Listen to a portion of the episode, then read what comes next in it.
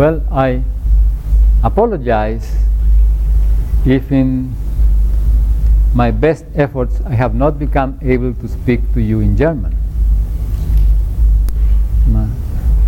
I understand some German, read more, but I cannot at all speak, less of all make a talk.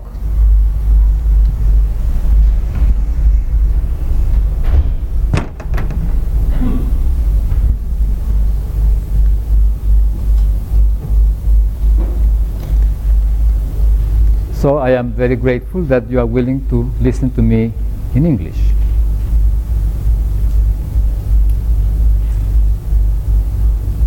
I call this uh, seminar Scientific Explanations. First of all, because this whole meeting has to do with science and fiction.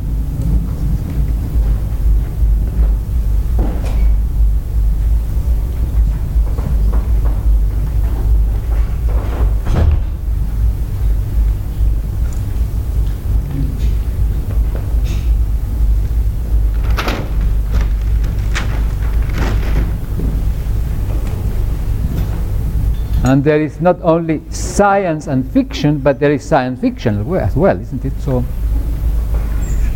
there is an important, or at least interesting question behind to what extent science is different from science fiction, if there is a difference. So what I shall do in these two days, today and tomorrow, as, as a totality, is to address the subject of science. What do we do as we do scientific explanations? What is the claim? And in the process, I shall have to speak about uh, us, human beings, because it is us who do the explanations. One frequently says science does this, science does that, and uh, I think that this is a mistake. It is not science what does this or that, it's we, human beings, use or using science. We as scientists or as politicians or as philosophers that use science or scientific explanations or scientific statements who do this or that.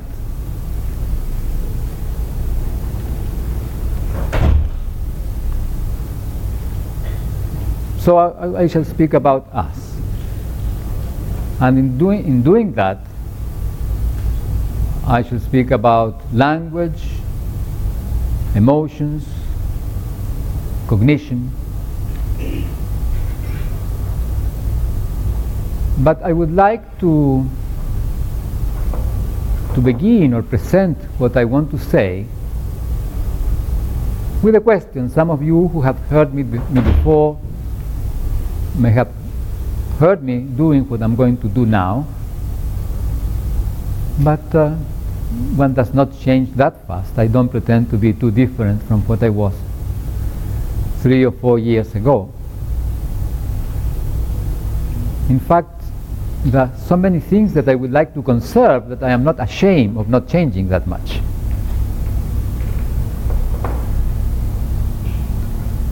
So I shall begin inviting us as a path to consider the, the matter of science, asking a question about ourselves. And ourselves is us human beings doing what we do, which is observing. Observers, observing.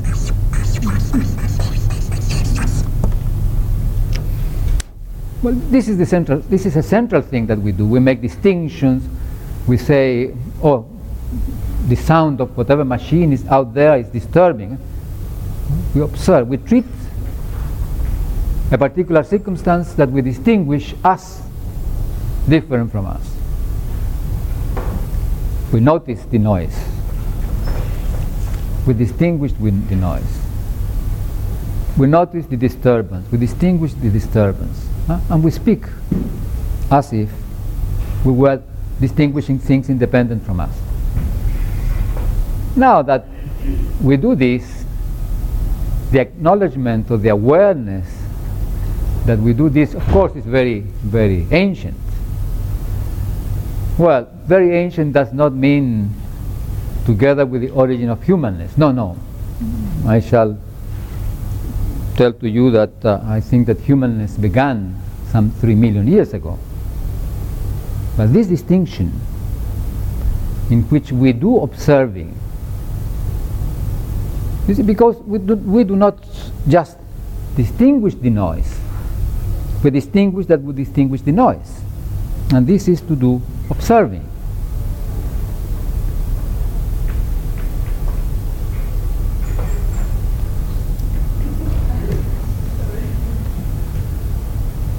Don't be sorry, I'm grateful that you come.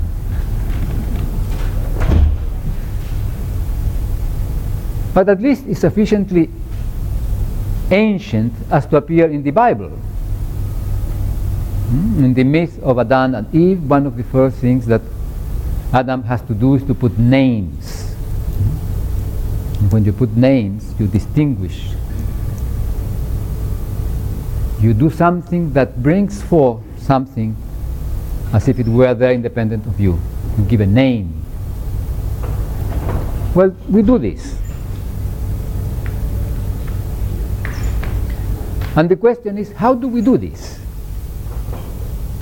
And what I shall do is to do some reflections about how do we do this, and in the process, in the path of doing this, I shall say something about scientific explanations. And I shall say something about scientific explanations, not only because it's the subject that I, the title that I put to this seminar, but because I consider that it is very fundamental for understanding our present situation in, as human beings. What do we do as we do science? Because science is so important. It is so important that we write the name of a meeting like this, science fiction.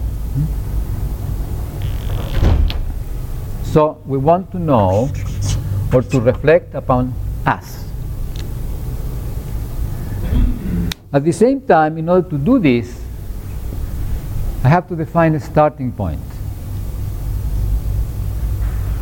And the starting point is us, here and now doing whatever we are doing.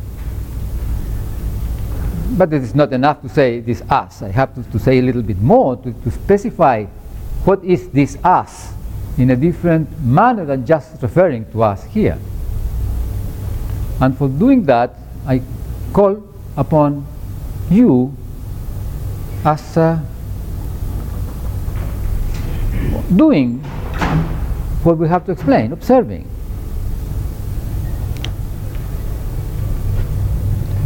We are human beings.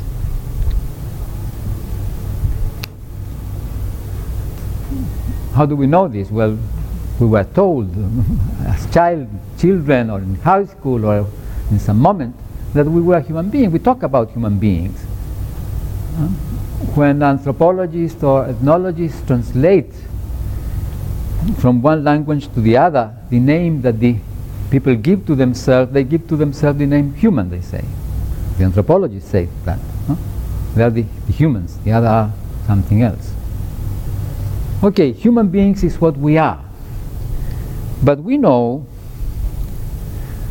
that is, we accept this, and we shall see later on a little bit about what means to know.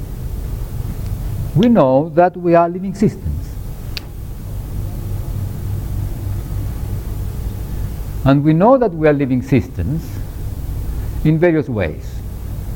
First of all, because we resemble other living systems. Hmm? We resemble other animals. We eat like other animals.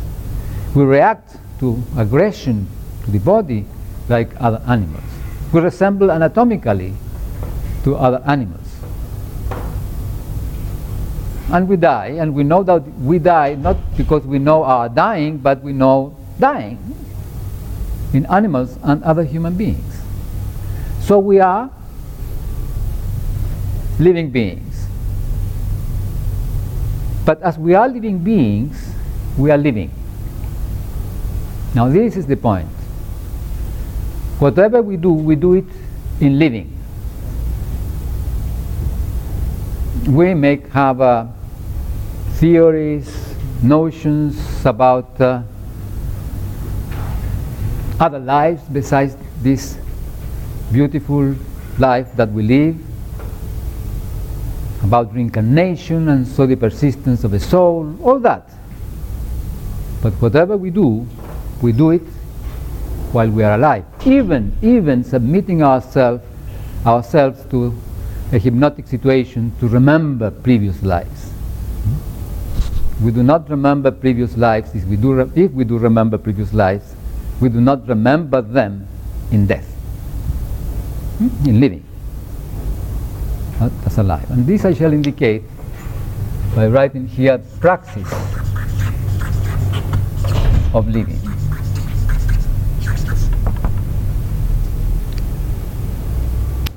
Yes, this is very obvious, but I'm calling your attention to this, particularly to the fact that this is happening to us we are in living when we ask about living or we ask about the observer.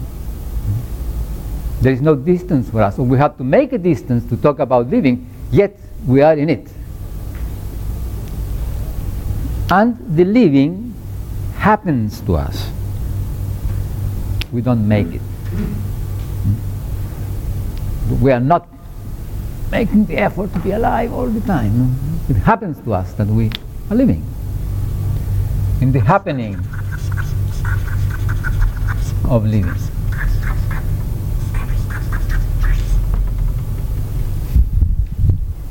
And in the distinction of what we distinguish as happening to us.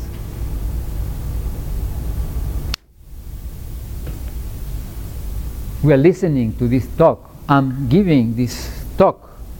I'm holding the wire so that it's I don't run too far away from the recording. In the distinction of what is happening to us, this I call experience. The distinction of what happens to us is experience. I am aware I am aware that we frequently speak as if we had the experience of something. I'm experiencing the cup. No, I'm not referring to, to this idea that I'm experiencing something there. I'm experiencing that which I distinguish that happens to me. The experience is that which I distinguish as happened to me. I pick up the cup. I, it happens that I pick up the cup. I am in the experience of picking up the cup. I distinguish this as happening to me. Could I pick up the cup without distinguishing that I'm picking up the cup? Yes. For a while I held in my left hand this marker without distinguishing that I was holding it in my hand, so I was not in the experiencing of in the experience of having this marker in my hand. Now I'm making a distortion to the usual use, and to some extent, yes, because I'm insisting in this condition in which experience refer not to that that we see, but to what we distinguish in us, that which happens to us. I, I see that, I pick up the cup, I hold the marker, I listen, I see somebody coming from the, through the door. And this in languaging.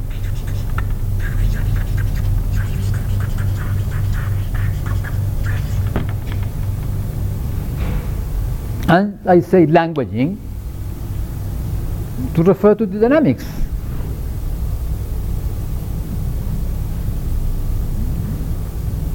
When we distinguish that we are in whatever in whatever experience, we do a particular operation, and this operation takes place in language.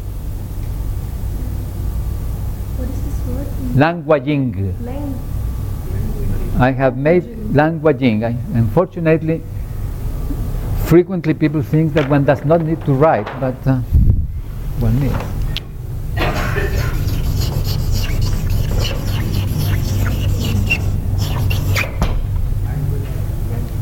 Hmm? How do you do that in German? It's a gerund. You make a noun active. Yes, exactly. You make it active.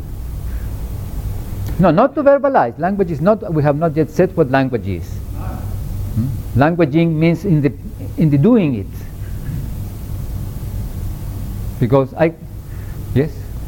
The question before, experience, does that mean to become conscious of something or to remember that I, it happened to me before? In which sense do you Well, I am remembering. remember? It entails awareness. Now, this is an important thing because uh, we can be easily aware that we do many things that we are not aware. So, afterwards, oh, yes, I said that. Excuse me, when I said it, I was not aware that I was saying it. So, you were not in the experience of saying what you now are in the experience you said. He says, now I am in the experience that I said something which, when I said it, I was not in the experience of saying it.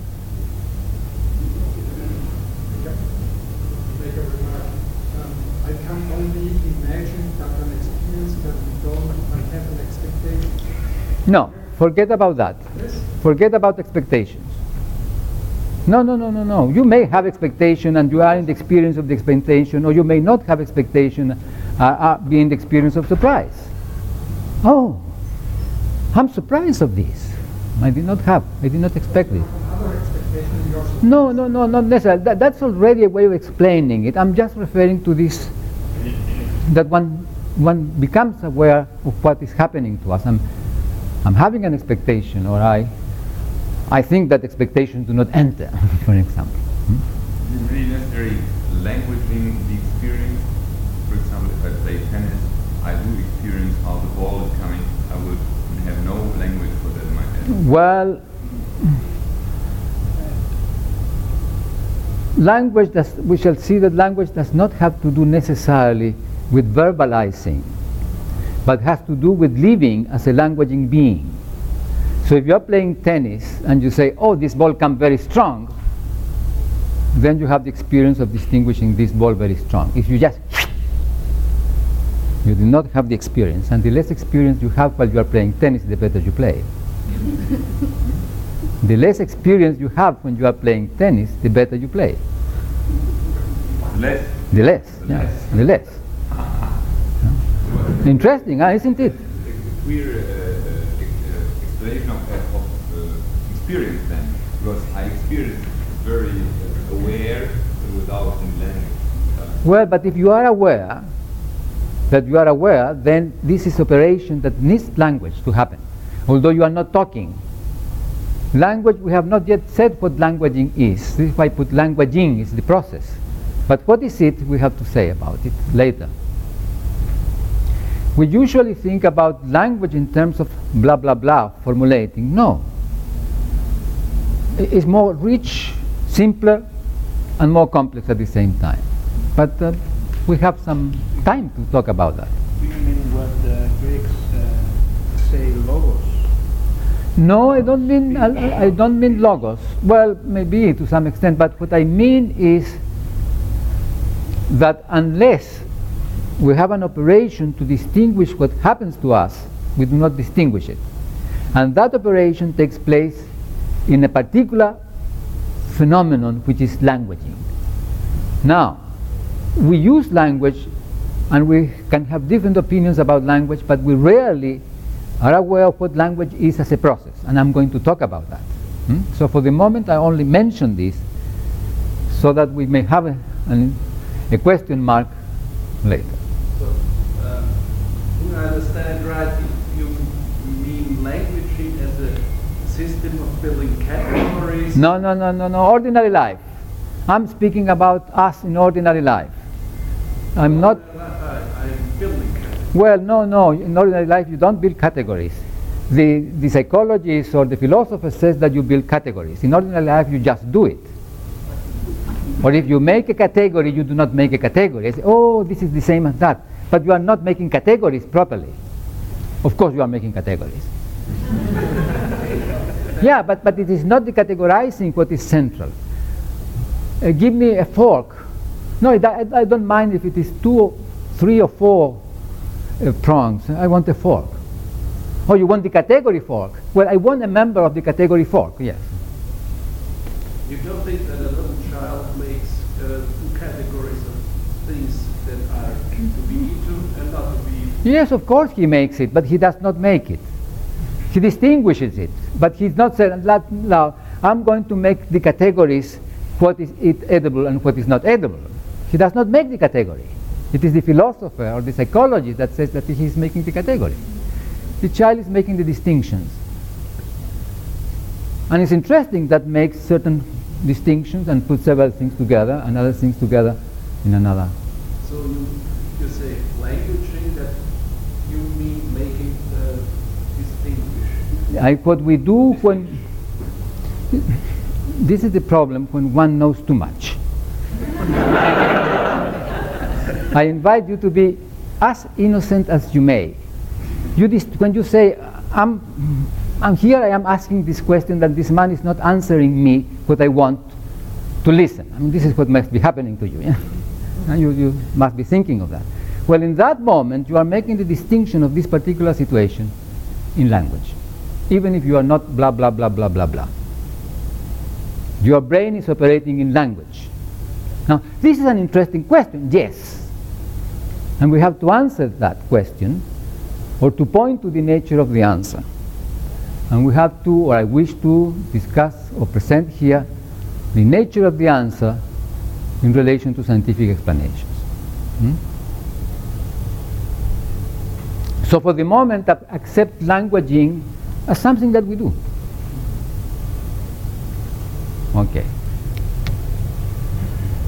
Now I want, and here appears explanations, I want to ask about the observer and observing, and here is the same question because this is a, an equal sign.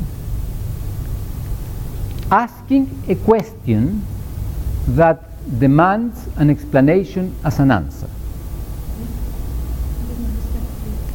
I wish to deal with this asking a question that demands an explanation as an answer.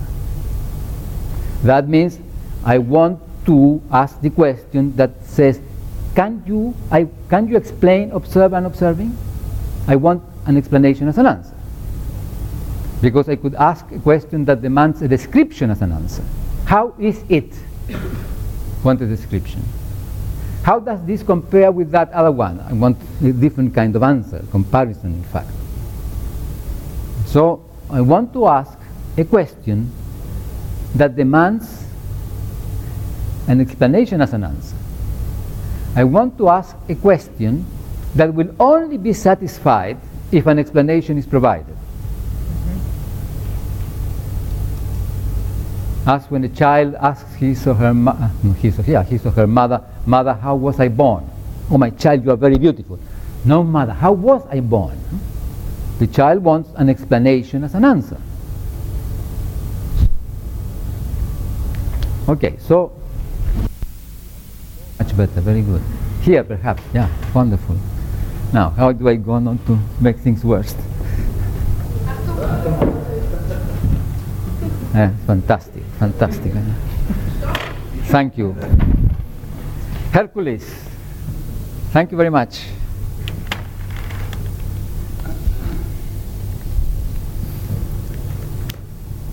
Now, here appear explanations. This is what we want, scientific explanations. Now, what is an explanation? In some occasions, I said explanations are like the, the sucking teeth one, that one gives to the baby. And the baby is crying, ah! You put this sucking teeth, how do you call it? The schnuller? Schnuller, okay. You put the schnuller to the baby and the, the baby throws it away. It's not the proper schnuller. And then you try, so- no, you put the proper schnuller and the baby is tranquilized. Hmm? So if you ask a question that wants an explanation as an answer, and you give the proper schnuller, the proper explanation that the other person wants to listen, stops crying, stop asking. But which is the form of the explanation?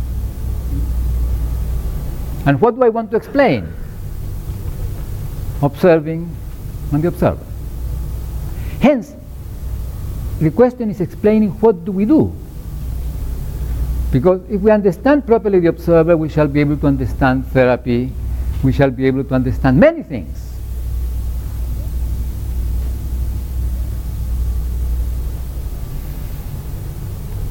Now, here there is a very peculiar moment. And the moment is that of accepting or not accepting the question. I invite you to accept this question. I have no way of forcing you to accept this question. I can say, This is a very important question, and then you will ask me, For what? No, nothing is important in itself. It's very important for what? Then I shall tell you for what, and you say, Oh, ah, that- that's of no importance. And so I cannot tell you, look, I mean, this is a question that you have to take. I invite you to take it. If you take it, certain things will happen. If you do not take it, other things will happen. So this is like uh, in a marriage when the priest says, whoever opposes this marriage, speak now or never. If you don't want to follow the consequences of accepting this question, then you don't have to to follow. But if we accept this question, notice that explanations are also experience. I'm distinguishing an explanation. I- I am I'm explaining, so explanations have to be explained too. I'm not getting out from these dynamics. I'm not getting out of the doing of the observer to explain the observer. We usually want, usually, not always, usually want to explain something from the outside of it. Now, I want to explain observing through observing, the observer through the operation of the observer. Hmm? So, it's not trivial. Well, if you accept this question, if we accept this question, what do we accept? Well, we accept the possibility of answering it. We accept disposing ourselves to listen to an explanatory answer.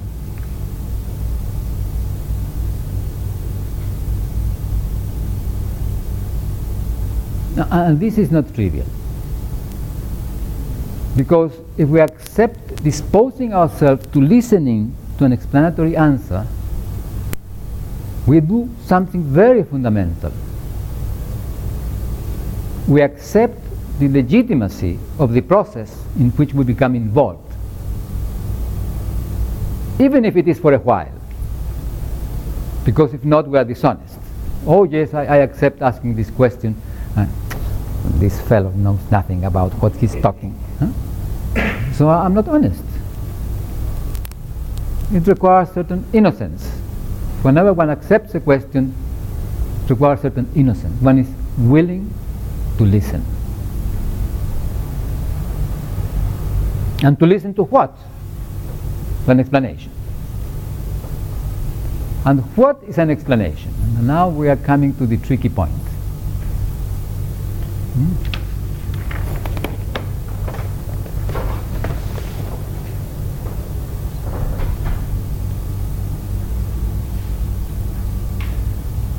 whenever you are asked for an explanation in whatever domain,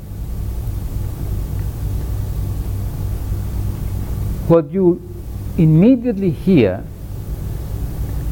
is a petition for the description of a process such that if it, were- if it were to take place, the result would be that which you want to explain.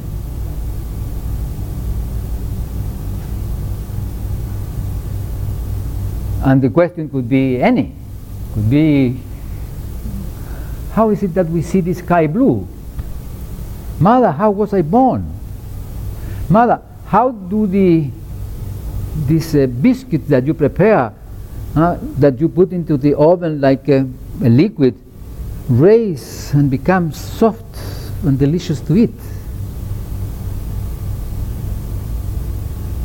And what one wants to hear is a description of a process. My dear son or, or daughter, when you prepare this material for the, for the cake, then you mix this and this and that, and you add baking powder. And if you do not have baking powder, you may add bicarbonate, sodium bicarbonate. And when you put it, this into the oven, the baking, baking powder or the sodium bicarbonate liberates, in the case of the sodium bicarbonate, carbon dioxide. And so this liquid, in, in, when the carbon dioxide is liberated in its whole extension, becomes a foam. And as the oven is heated properly, this foam becomes hard. And what you eat as the cake is a foam formed by the liberation of carbon dioxide from this mixture that you prepare and put into the oven. This is a process that I describe. If it were to take place, the result would be, in fact, this raising of the cake.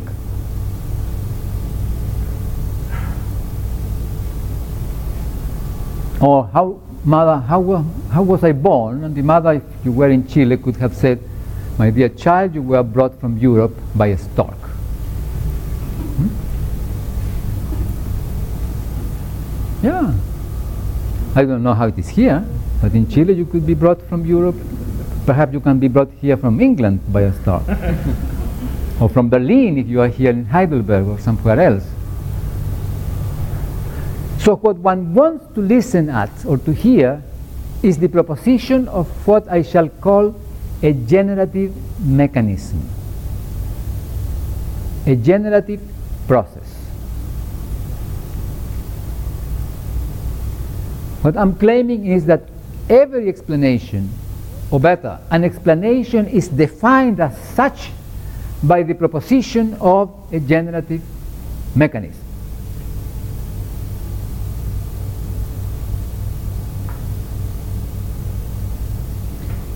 The answer that consists precisely in that is what makes the explanation what it is. And I shall show you the scientific explanations are precisely that. But it is interesting, huh? the child, mother, mother, how was I born? And the mother said, my dear child, you are very beautiful and I'm very happy that you were born.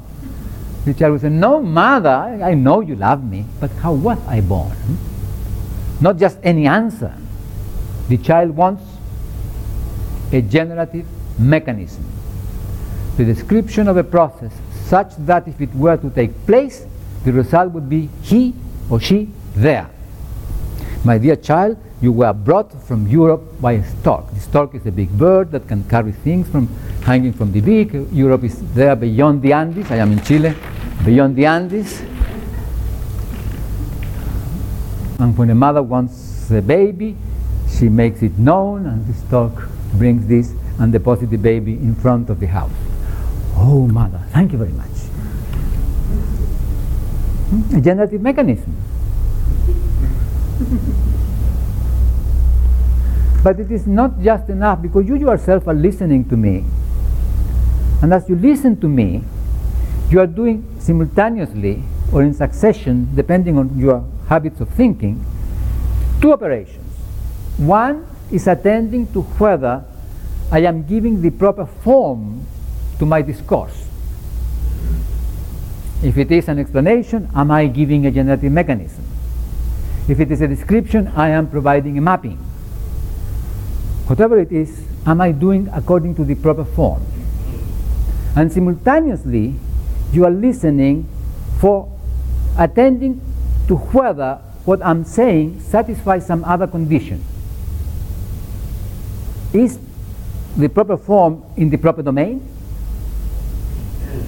How do you explain that when I look through the window and it's not cloudy, I see blue in the sky? Oh, it's very simple. God gets up very early in the morning. He has taken care of buying a big, big pail of blue paint and a big brush, and before you get up, paints the sky. And so when you come out and look, you see blue. is that a generative mechanism? Yes, of course it is. If it, that were to happen, then as you look out, you would see blue. Do you accept it? Ah, see, some of you will not accept it. Some others may accept it as a metaphor. You will have different criteria for accepting or rejecting it. But what you cannot claim is that I'm not proposing a generative mechanism. You cannot deny that I'm proposing the proper form. But there are some other conditions that you want to be there that is not being satisfied. Or if it is being satisfied, you say, oh, yes, thank you very much. So, explanations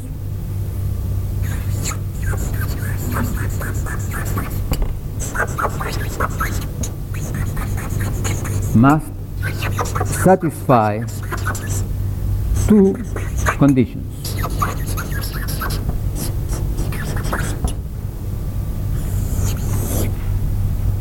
One I shall call a formal condition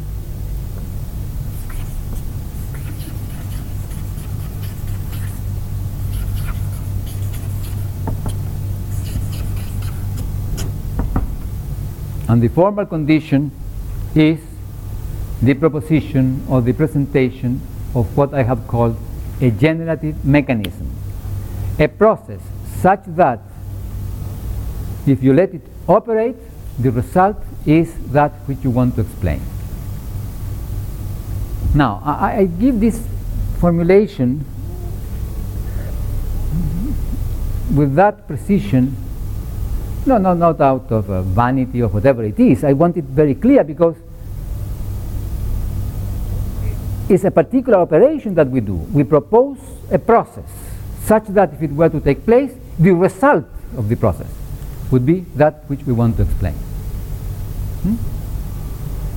Generative mechanism.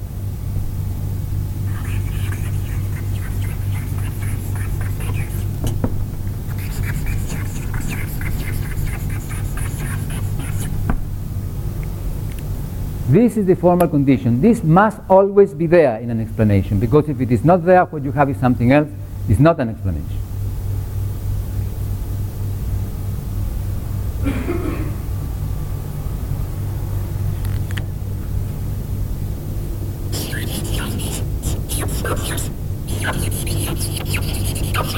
Now, these two conditions are for the observer. It is I, as an observer, that I'm listening to the answer to the question, how do you explain this and that, that put my attention. Is there a generative mechanism? Yes. Aha, the first condition is satisfied. Yes? What about a question like, what did you do yesterday? Then it's a description. Why did you do that yesterday? Then it's an explanation. Hmm? Or a justification, depends on what you want to listen. And two, an informal condition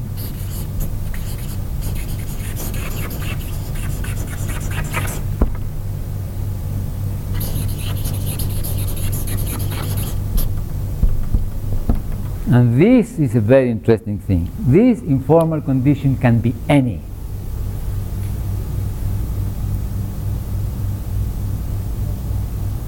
Can be any. I say God gets up very early in the morning and paints the sky blue because he took care of collecting lots of blue paint and a big brush. And somebody accepts this, and somebody does not accept this, and this person says, No, I do not accept it. You do not know why you do not accept it. Or it says, Yes, I accept it, and you do not know why this person accepted it. Unless tells you the informal condition. We don't believe in the consent. The little child could ask the child, the neighbor. Yeah, exactly. This little child went one day to the neighbor and asked, um, Do you have a brother? And this neighbor said, No, but I'm going to have one and it's being made by my mother. Oh, it's being made? Yes, it's being made by my mother. And uh, the first child goes to see the mother of his neighbor or her neighbor and ask the, the mother that whether she's making a baby and she says yes and you see and she has a big belly and let him or her touch her belly and then this child comes to the mother and says mother i don't believe the story of this talk. What do you mean you don't? No mother because my friend peter is going to have a, brother or a sister and is being made by his mother. And uh, I went to see her and asked her whether she was doing so and she said yes she was making this baby and she let me see her belly and touch her belly. So I don't believe the story of this talk so the mother of the first child says oh well okay yes you are right. You are big enough now I can explain you. I can tell you about life. And uh, speaks about uh, the flowers, shows the ovaries, the little eggs, perhaps about the insects, and then she tells that she has a little nest in her belly and that she has puts an egg in the belly and that the father deposits a sperm inside her so that the sperm and the egg get together and little baby begins to grow inside her. And the child has been listening to this oh, mother, thank you very much. And now he accepts this answer. Why?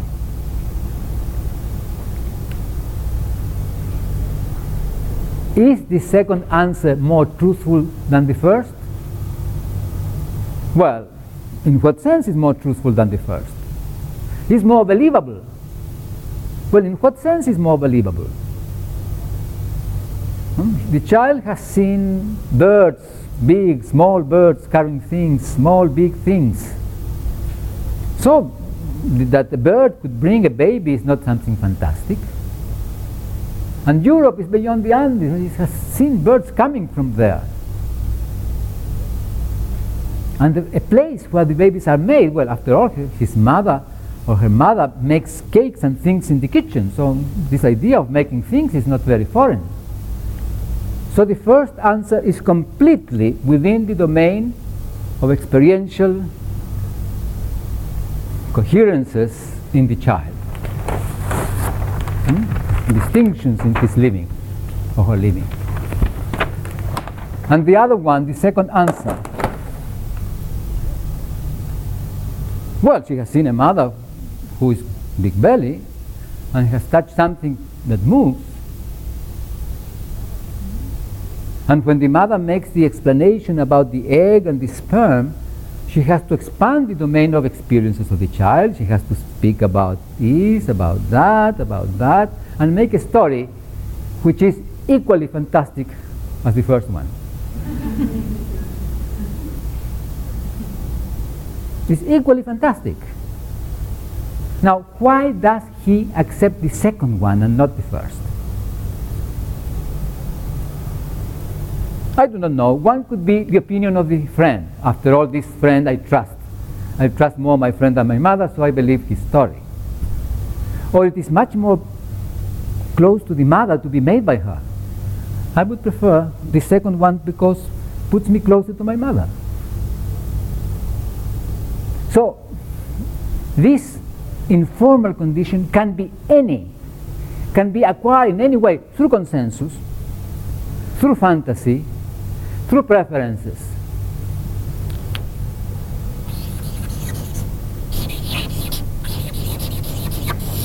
But one thing is apparent that whenever somebody asks an explanation from you, and you propose a generative mechanism, and the other says, Thank you, you do not know what this person is thanking.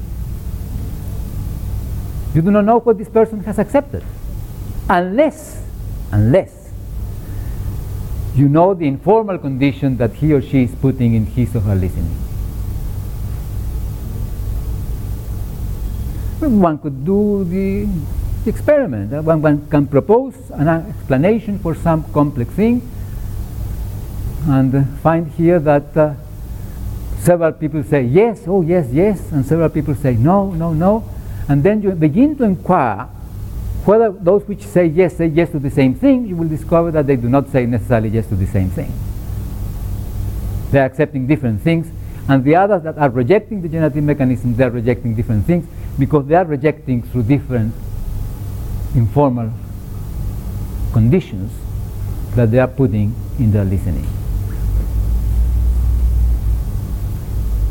Ladies and gentlemen, this is not a limitation of explanation. This is what we do when we explain, and we learn to do this as little children. We learn to do this in our childhood, with our mothers, with our fathers, with our brothers, with our friends. And we learn, first of all, in our culture, this.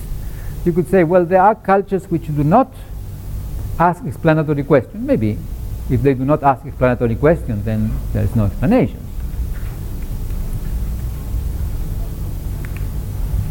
But different cultures may have different informal conditions which the children also learn in the listening in the family, yes. And then they go to the university, and what do they change in the domain of, explanation, uh, domain of explanations? The informal condition. You go to study medicine, you learn certain kind of informal conditions. You go to study engineering, you learn certain kind of informal conditions. Whatever it is.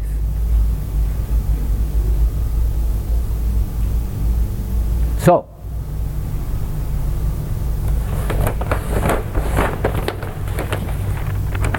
if I want to explain the observer and observing, what I have to do is two things. Propose a generative mechanism.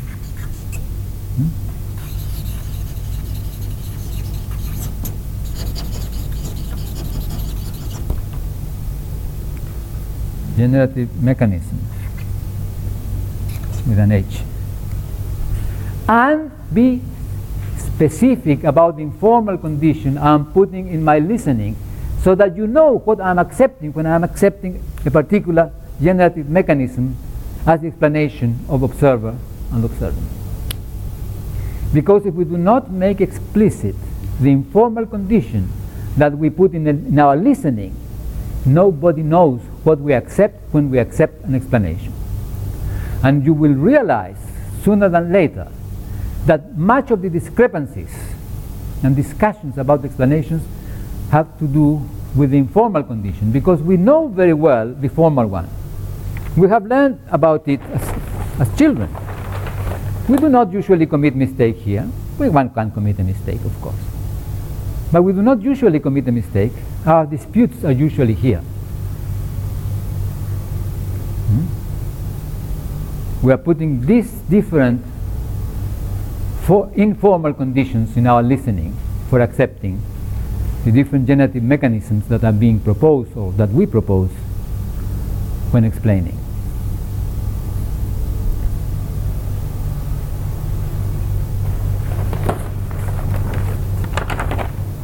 So if I want to explain the observer and observing, I have to make explicit the informal condition.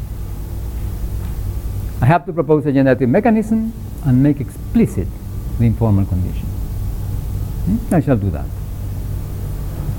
And, and it is in doing that that this matter of scientific explanations will appear. But before going into that, let us attend on what happens when we accept this question.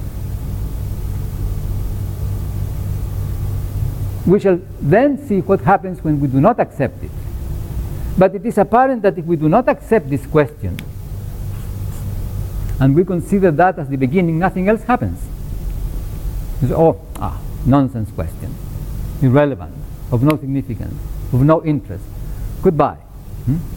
Nothing else happens. We are not accepting the question.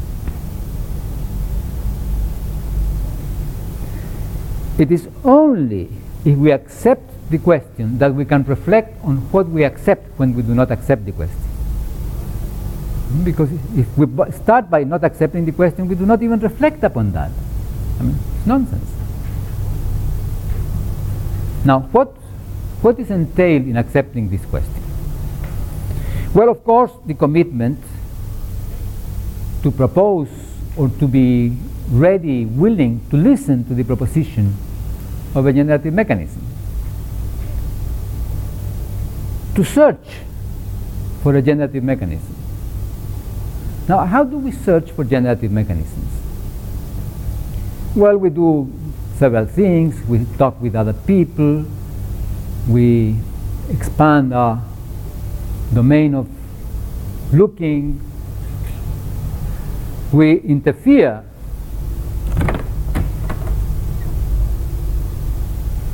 with the processes. We do certain things, and one of the things that we do, I have just mentioned it, will interfere with the process that we want to explain. And how do we interfere with observing and the observer? Well, we take a big hammer, hammer the head of the observer, the observer falls to the ground, and observing disappears. So we realize that observing has to do with living. If it is not living, the observer, there is no observing. We observe our friends when they are very, very long in the pub, and they come out drunk, and they don't see things, they do not observe, they do not behave in their distinctions properly. Sometimes they see two things when you think that there is only one. And then you say, aha, if we interfere with the physiological dynamics, for example, with drugs like alcohol, observing is interfere. So observing has to do with the realization of the living. And with the particular particular harmony of this realization of the living, which one may call normality. So has to do with living. And then, since this has to do with living, we, be, we open our eyes to things that happen in living.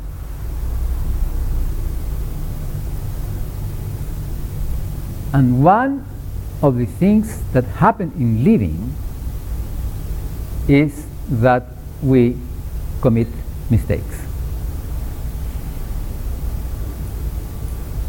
We commit mistakes. Isn't this interesting?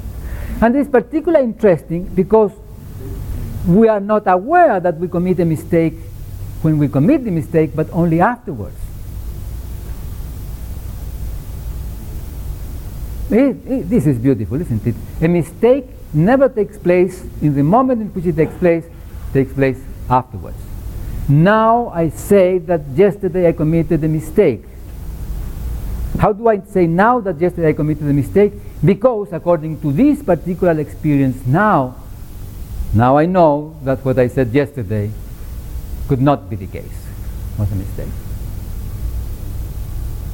So when one commits a mistake, one does not commit a mistake, mistakes are always a posteriori. Lies, however, lies, when one lies, occur in the present. One lies in the moment in which one is lying. So the difference is fantastic.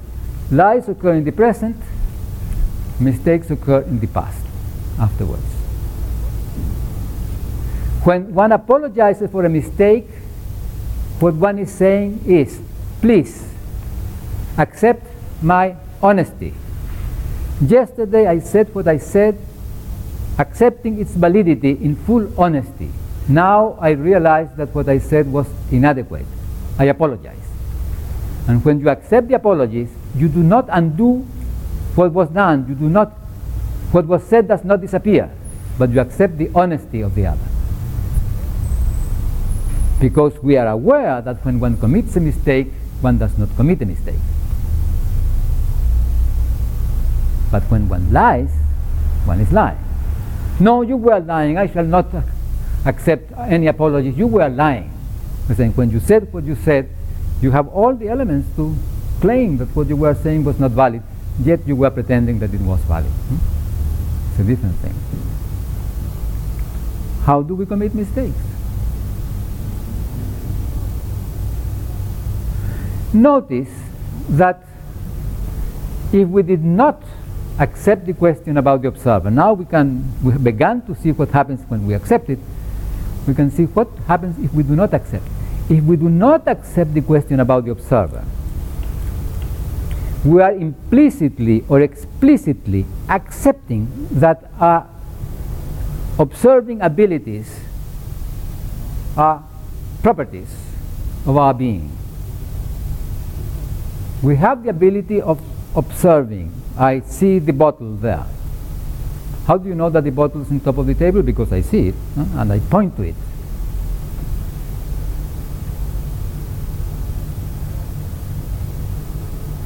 So, now that I have accepted the question, I'm in, in, the mood of answering this question, I can look to what is entailed when I do not accept the question and what is entailed is something very interesting. I'm accepting something else, which is that I can say something about something that is there objectively. It's an object, objectively there. And the object is that which is there independent from me. This is accepted explicitly or implicitly. Hmm? And when we do that, we do our explanations by proposing generative mechanisms founded in some way or another in our claim that we can make reference to something that is independent from us objectivity, reality, truth. Hmm?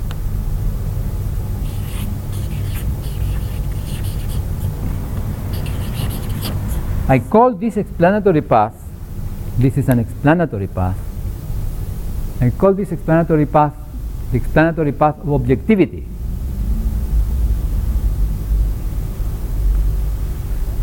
We are objective. The bottle is objectively there. This is why I can say it is there.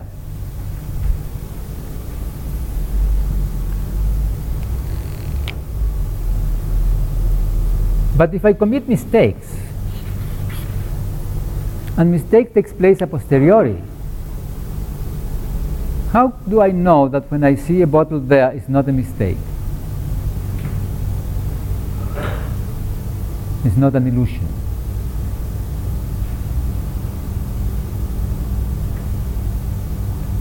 In the experience, we cannot distinguish between what in daily life we call perception and illusion. In daily life, we speak about perception when we say that we see something that is there, we perceive it. I perceive the bottle here, I even touch it.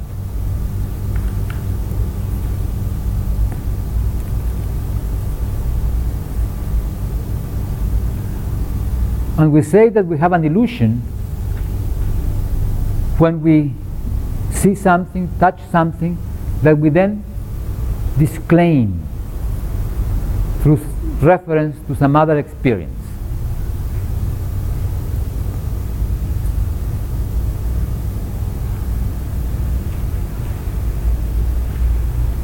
I have a little mouse in my pocket always.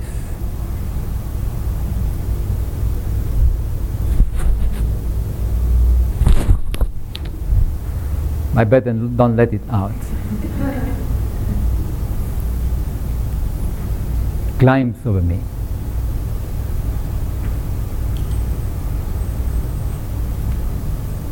What does mouse? An illusion?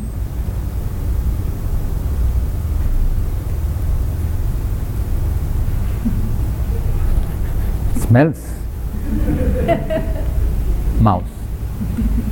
Oh, don't scratch me. Touches as a mouse. Was it an illusion?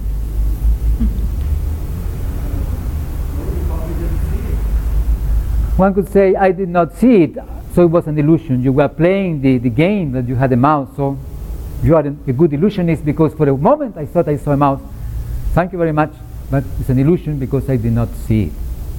So it is not seeing it that makes my smelling mouse an illusion. Not touching it makes my seeing the mouse an illusion. So an illusion is an experience that we have which we then devaluate through reference to some other experience. One frequent illusion that we have is when we go to the street and see a friend and say, hello, hello, hello, hello, excuse me, excuse me. I saw Peter, but was not Peter. But when I saw Peter, I saw Peter. And it happened to me whatever happens to me when I see Peter.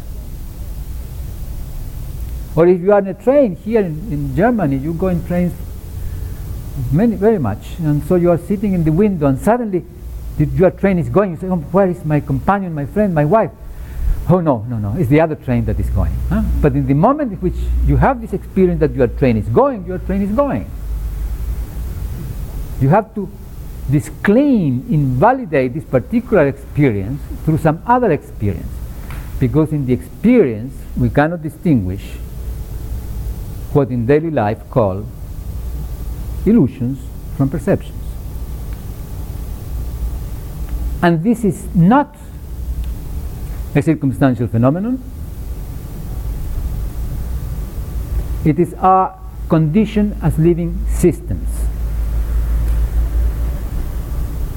And it is not a limitation of our condition of living system. This is a condition of all systems. Here there is a tape recorder. If I press the button that says recording with my left index, the tape recorder runs. If I press the button with my right hand index, the tape recorder runs. If I place, uh, press the button with this uh, marker, the tape recorder runs. The tape recorder in its operation cannot distinguish with what I press it. Whatever triggers in it running, for it is the same. To claim that I, I press it with the left hand forefinger or with the right hand forefinger, we need another look a lateral look.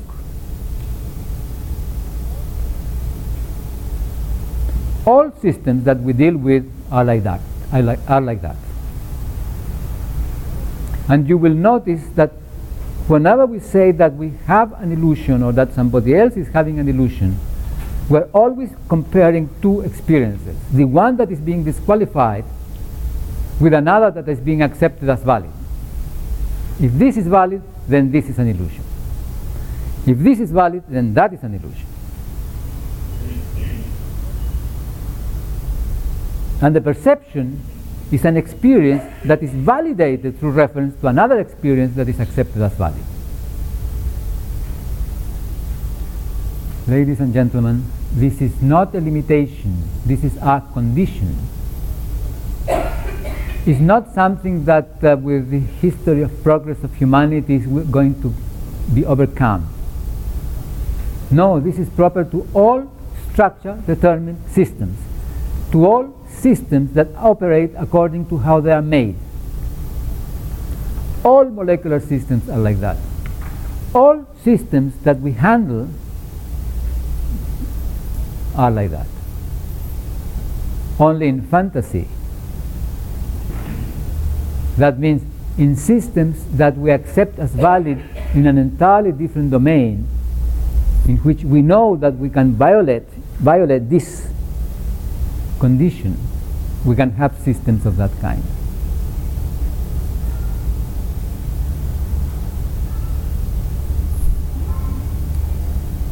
the, the wall, the bottle, the tape recorder does not tell me what it is.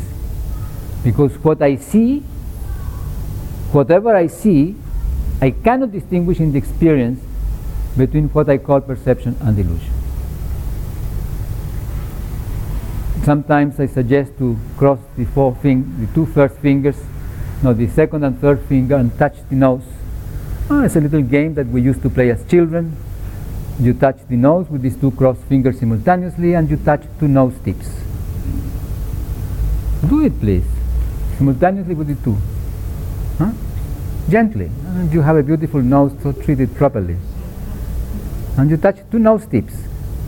Now, if you look at your mirror, you say, Oh, I have only one. Thanks, I have only one. But if you touch, you have two.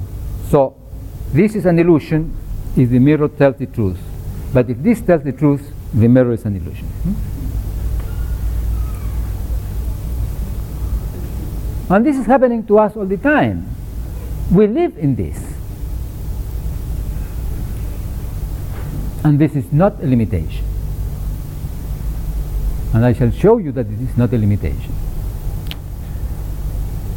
So, I shall put here objectivity.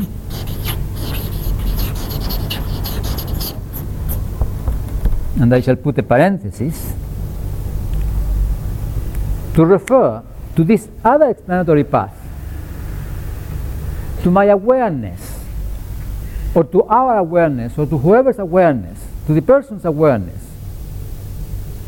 that he or she cannot distinguish in the experience between perception and illusion, and hence cannot make reference to anything objective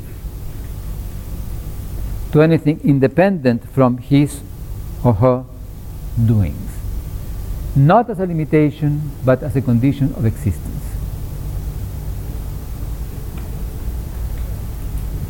Hmm? So this parenthesis means awareness. Here we have reality, truth,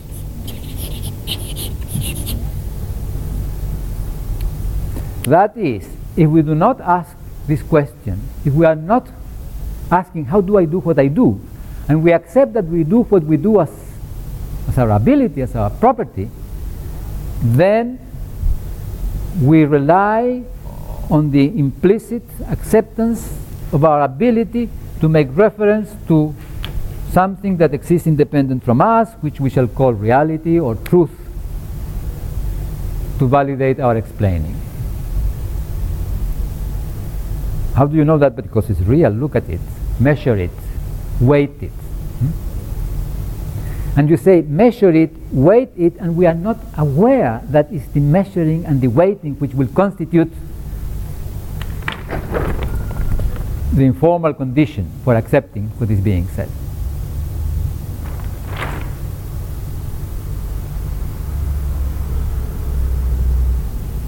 I see the bottle there. How do you know? Well, it's there, it's real. What do you mean? It, it, it's not real. Yes, it is real. How do you know? Well, I can touch it. Mm. So my touching makes my seeing valid.